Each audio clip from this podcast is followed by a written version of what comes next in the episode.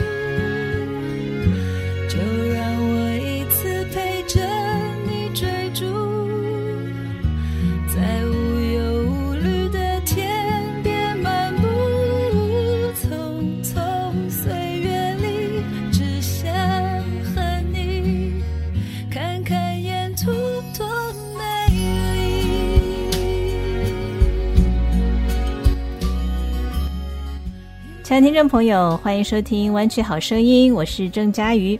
马上要访问到的是一位有着非常不寻常的人生经历和故事的人物，他是一位医生，是安宁医疗的专科。他在 TED 的演讲感动了千百万的人。佳瑜今天非常的荣幸能够访问到的是 Dr. B.J. Miller。Dr. Miller, welcome. Thank you, Jiayu. It's very nice to be here. I learned from your bio, I found it online, that you used to major in Chinese and Asian studies. That is correct. Yep. Uh-huh. I started college in 1989, and it was not long after the uh, Tiananmen Square uprising or demonstrations, perhaps is the best word. And I, and, th- and in a lot of ways, that moment kind of turned me on or tuned me into Chinese culture on some level to the point where when I went off to college, and I was very interested in studying things I didn't know anything about. Uh, as a language, as an, and as a culture, it felt clear that there was so much to learn from the Chinese traditions, and it was completely new to me. So it was just a very exciting, ancient thing to tap into. So I started studying Mandarin and went to Chinese summer school and studied Chinese language over the summer. I am very interested in Chinese culture and in the language and in Chinese art. And ultimately, a lot of my interest landed on tea. I'm very serious about my love of tea. And that also is, it's probably the most lasting connection to China and Chinese culture that I have ongoing in my life. Well, that's so interesting. We should do another interview focusing Yeah. on that. That'd be great. you say you also learned Mandarin. 你还记得怎么讲一些中文吗？ well, I should say, I should say, I studied it. for Give a you year a and test half. right away. well, I exactly, and I, I studied it for about a year and a half, and then when I got injured, uh, and then I stopped for years because I was out of school for a while, and then I ended up s- switching my focus to art and art history, and so I stopped studying the language. And as you can imagine, a language as different from my own, it's almost entirely fallen out of my head by now. Unfortunately, I must say. I, Uh, Yeah. It's okay. but it's good to know that you're interested in Chinese culture, Asian Very culture, much. and also you study especially uh, about tea. yes. And you talk about uh, the incident you got injured. So Mm-hmm. do you mind briefly talking about what happened about the incident? Sure. Yeah, absolutely. So, so sophomore year, this would have been fall of 1990. So I was at Princeton just that fall of my sophomore year, and actually, I'd forgotten about this. Se- second semester of, of sophomore year, I was supposed to go study in Beijing. Hmm. I was I had a semester free. I had done enough work in high school that I had an extra semester of credit. I was at Princeton just for that first semester, and I was going to be in Beijing the second semester. But all that got interrupted because I decided to climb on top of a commuter train one night, and um, the trains in New Jersey there, the electrical current, the, the wire is runs overhead. And when I stood up on top of this parked train, I had a metal watch on, and the electricity, I got close enough to the power source that the electricity uh, jumped or arced to the watch. And that was that. I ended up uh, losing my arm and two legs, both my legs below the knee, uh, and came very close to death. That moment changed my life in all sorts of ways, but it also informed very much my decision to go into medicine, specifically palliative care. Mm-hmm. Why did you do that? good. I'm sorry. No, it's a very good question, Jiayu, because, well, initially the impulse for me was um, it was not a love of medical science per se. I was interested in medicine, but only as a you know as a toolkit, as a bag of tricks uh, that allowed me to work directly with people who were going through something big in their lives. I was sort of interested in medicine from an existential point of view or mm. philosophical point of view, and for me, it was much a decision about how to make sense of my own experiences. So, having spent a lot of time as a patient uh, and having grown up with a disabled mother, my mother had polio, and so I was something of a caregiver to her in mm. my childhood. And so those experiences made me kind of tune me into the idea that we human beings, we all need help. We need each other. And whether it's illness or disability or just normal daily life, that there's a lot to be said for people helping people. And this was a way for going into medicine was a way for me to make sense of my own experiences and to use my experiences as a patient and as a disabled person to find some purpose around those experiences, which was very therapeutic for me. Mm-hmm. And then allowed me to kind of really work on myself as an as a therapeutic tool for others. So that's what got me into medicine and palliative medicine specifically, I became very attracted to because, well, for one, rather than focusing on diseases or illnesses per se, palliative medicine focuses on the human experience of what it means to live with a disease, what it means to be mortal. So, in other words, palliative medicine focuses on the subjective experience of being a human being. Mm-hmm. That's one thing. A second thing is you know, I know from my own experience that people who are no longer fixable, you know, when we're not curable anymore, when medicine doesn't, when its tricks don't work, well, I'm aware that healthcare, that the medical system, and that people in general struggle, uh, you know, to to feel like they belong. And in medicine, it's very common if, if you're no longer fixable, well, you can kind of get the feeling that medicine no longer has any interest in you. You know, you're kind of, they'll say things like, well, there's nothing more we can do. Mm. But if you're there as a fellow human being, well, there's always something more you can do as a fellow human being. You can listen, you can care, you can help. And so I was very, very attracted to this idea that this was a part of the healthcare experience that was underdeveloped, underaddressed. And so the palliative medicine would allow me to work with humans in their own experience not the experience I thought they should be having, which is often the case with doctors. We tell patients what they should be feeling rather than patients telling us how they're doing.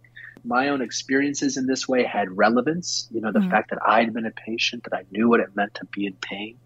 Well, those are very useful things for my patients to know about.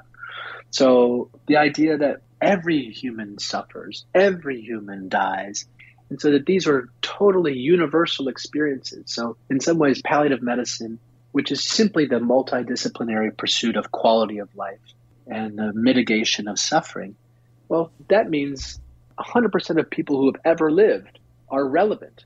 In other words, this is the, the most open work I could imagine. I get to work with everybody on a, on a common, universal human experience, which is living and dying. And that feels really wonderful too. Mm-hmm.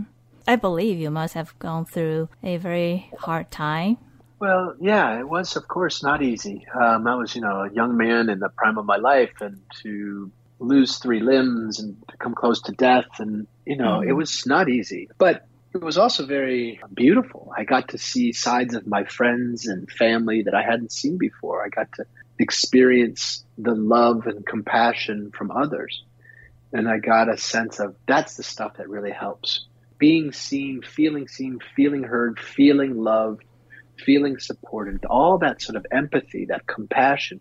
I got to experience all that. After two years, I noticed a new level of sort of comfort in my body. I was, I could, I knew that this was my fate. I knew this was my life, and I had kind of allowed myself to say, okay, this is it. This is my life. I stopped hating myself on some level. And then five years in was another moment where I really realized that I had kind of accepted it in a new way. I started to dream in my in this body. I was no longer dreaming in the body I used to have.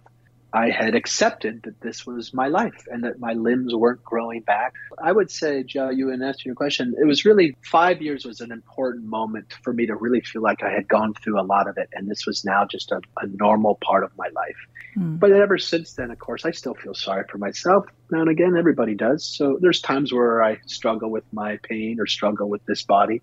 Mm. But I no longer see, I see that as just a normal part of being a human being like anybody else. I no longer feel special or so different from everybody else. I, in other words, I feel like I, I belong. And that's a very important feeling. And that, that feeling probably took about five years to get. I think millions of people have watched your TED talk and that inspired also millions or even more people. Mm-hmm. And how did that affect you? Because you became so famous. Mm. How has the experience, how has the TED Talk affected you? Yeah, so uh, yeah, it was. It, it's a great question uh, because it, it did affect me. It was a very strange experience in a lot of ways because I was just doing, I had given, I taught at the med school. I would give talks all the time because we're always trying to get interest in the field and help people, you know, understand what palliative medicine is, et cetera. But all of a sudden, this talk was seen by, I don't know, something like 15 million people now. And then all of a sudden, you know, like you're saying, people would recognize me on the street. It was a very strange feeling most of the time is very wonderful. It's lovely, you know, for, for your work to be acknowledged. And uh, sometimes it's a little uh, off-putting uh, because for one i'm just doing i'm just one guy who does this work and many other people do this work and sometimes i feel like i get too much attention and it's unfair in a way to others who do similar work that i do. And then sometimes it's also funny because a lot of people reach out to me still thinking that i have some magic power to help them more than somebody else and so sometimes i feel like i'm i have to disappoint people. I don't, I'm not special. I don't have special knowledge. I'm, you know, I'm just another guy doing this kind of work. And it can feel like a sort of a strange pressure to live up to. And it can feel a little embarrassing to get so much attention compared to others. But for the most part, most you're part, a celebrity, right? Yeah, it's weird. It's funny, which is, you know, this is, it's celebrity and palliative medicine doctoring usually don't go in the same sentence. So, right. It's, it's, it's a odd. unique combination. yeah, it is a unique combination. But I, I ultimately, I think I, you know, it's been helpful to get some attention so that I can pull attention to the subject matter. So it can help people not feel so alone when they're dying or when they're suffering. That we can remind each other that this is these are common human experiences, and suffering and death are things that link us if we let them, not things that separate us. They're things we have in common. So uh, the, that kind of celebrity, to use your word, allows me to say some things and to have more people listen. Mm-hmm. So it's been useful for me to kind of push push a mission out into the world. Mm. And my next question is, I think a lot of people are asking you the same question: What really matters at the end of life? yeah. Well, I tell you, it's a great, it's a wonderful question, and it's one I usually just hold up a mirror and say, "Well, you tell me." You know, you tell me what's important to you. Everybody dies. Everybody deals with a lack of control. Everybody comes up, bumps up against things that they'd like to change that they cannot. And so, as universal experience as death is, and all the and all the feelings that go with it, well, it's also incredibly personal. So, for you, what's most important at the end of life may be a little different for me. Mm. For me, there's something about being in touch with nature being outside, feeling air and feeling sunlight, feeling a part of the natural world, seeing myself as nature for myself. And I see that in a lot of patients I treat. Um, they want to feel one way or another part of the natural process. Uh, those are common desires. What may matter to most people, you know, again, these are themes. Each of us can answer these questions for ourselves, but pat, what, looking among people and seeing patterns, well, most people you know, they want to know that the people that they love know that they love them. They want to, and they want to feel that love in return. They want to clean up their any miscommunications or arguments and reconcile sometimes. Sometimes there's big work to be done towards end of life, like saying I'm sorry and seeking forgiveness. And those are very important and beautiful, and plenty of people have work to do there. But for the most part, uh, what really matters at the end of life very often is this very simple things S- smells the aesthetic quality of life you know having your senses rewarded you know loving your body while you still have it for the things it can present to you whether it's a sight or a smell or a sound of music etc these kinds of things take on extra significance in my experience towards the end of life it's often the relatively small thing, not some huge higher purpose, but a very simple purpose of feeling alive, just the majesty of feeling alive in the moment. You know, this is one of the things I got to learn more about it in the Zen tradition and, and being present, being in the moment. And that I think is much of what matters to people towards the end of life. If you're running out of minutes, it's extra important to be in the moment. 嗯，我想用中文说，就是活在当下。so you're invited by uh, Chinese American Coalition for Compassionate Care Mm-hmm. to be their keynote speaker for their annual event. Yes, can't So- wait. Yeah, we're looking forward to it. So, what's the message you would like the participants to get? one is I can't wait to I you know this is these are two-way conversations. I want to learn what among the Chinese American population and community what are issues that what maybe what are we missing? What are we getting wrong in hospice? What cultural overlays am I not understanding? So what one answer to your question, Jiayu, is I can't wait to learn from from the audience, from your community. How does the Chinese culture consider death? What do we think about it? You know, what are the traditional fears? How can I better understand how to care for someone um, in the Chinese community, for example? So there's plenty for me to learn, but I'd like to make sure to convey that just make sure that people understand what palliative care is, what hospice is, what kind of care and service they may uh, they may be able to access if they want it. So I guess one of my messages is there's nothing to be ashamed of for dying. Uh, it's not a weakness to be falling apart. It is what we are programmed to do. So I guess I want to get across uh, destigmatizing or unshaming around illness and death. Just for everybody, myself included, to feel connected for a moment, to feel in the same, like we're on the same planet at the same time. And that's more than enough. That That's a wonderful and amazing fact, and that we should all get to feel it. So that's what I hope happens. I believe will happen. Let's learn from each other. Yes, exactly. That's Yeah. 我从来不说话，因为我害怕没有人回答。我从来不挣扎，因为我知 道这世界太大，太多时间浪费，太多事要面对，太多已无所谓。太多难辨真伪，太多纷扰是非，在你身边是谁？同时，在访谈结束之前，也要跟听众朋友分享一个讯息，那就是美华慈心关怀联盟即将会在八月二十号下午四点到五点半举行一场线上的十七周年庆活动。而这个周年庆的专题讲师就特别邀请到了 B.J. Miller 医学博士，他也是《A Beginner's Guide to the End》非常有名的一本书的作者。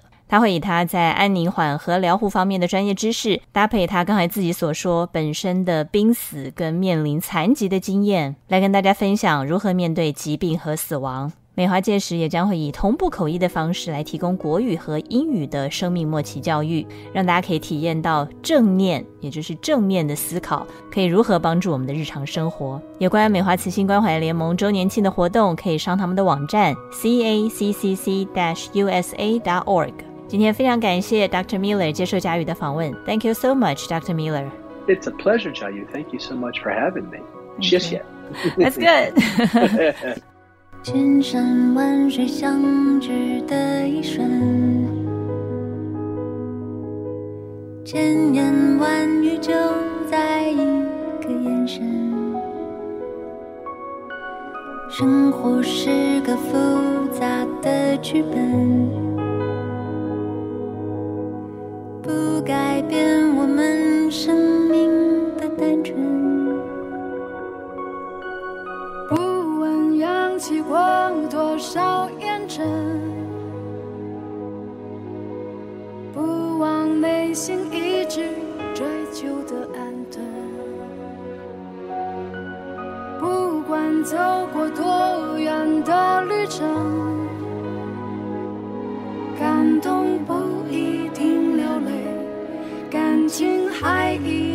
率真。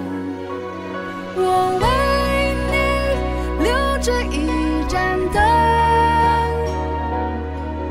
让你心境永远不会近黄昏。我心中不会有黄昏，有你在，永远像初追的清晨。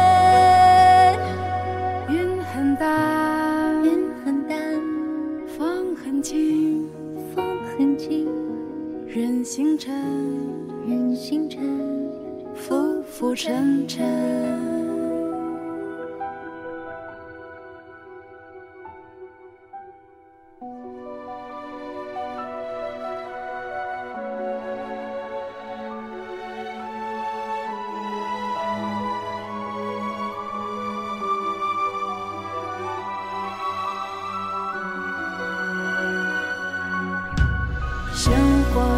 个复杂的剧本，